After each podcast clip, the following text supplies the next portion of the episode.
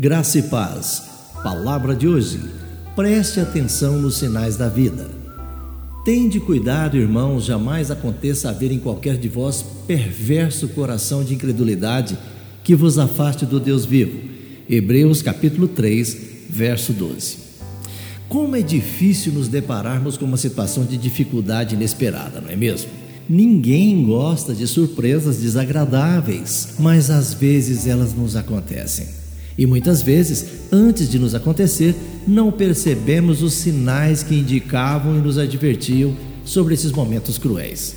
De uma simples placa indicativa de advertência na rodovia nos mostrando curva acentuada à esquerda, a uma simples placa dizendo cuidado, piso escorregadio, nós podemos às vezes passar desapercebidos e nos levar a uma situação desagradável. Em uma praia no Uruguai, Dedos gigantes de concreto submergem parcialmente na areia e se projetam em direção ao céu. Eles são chamados de monumento ao afogado. Os moradores o chamam de apenas Lamano, a mão, e foi criado pelo artista chileno Mário Irarrázaval como um aviso aos nadadores sobre o perigo de afogamento. A mão tornou-se uma atração turística, mas o seu verdadeiro propósito permanece para lembrar os nadadores sobre os perigos do mar. Às vezes passa desapercebida em seu verdadeiro propósito.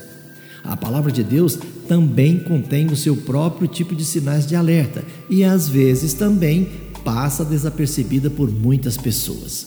Especialmente o livro de Hebreus contém alertas sobre os perigos para a alma.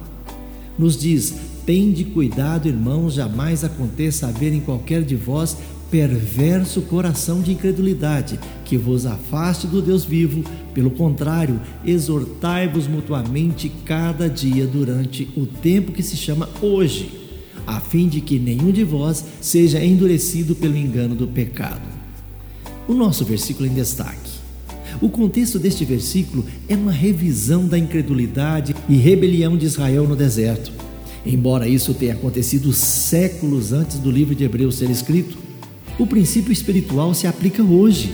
Nós devemos exortar uns aos outros para resistir ao endurecimento do coração que acompanha o pecado.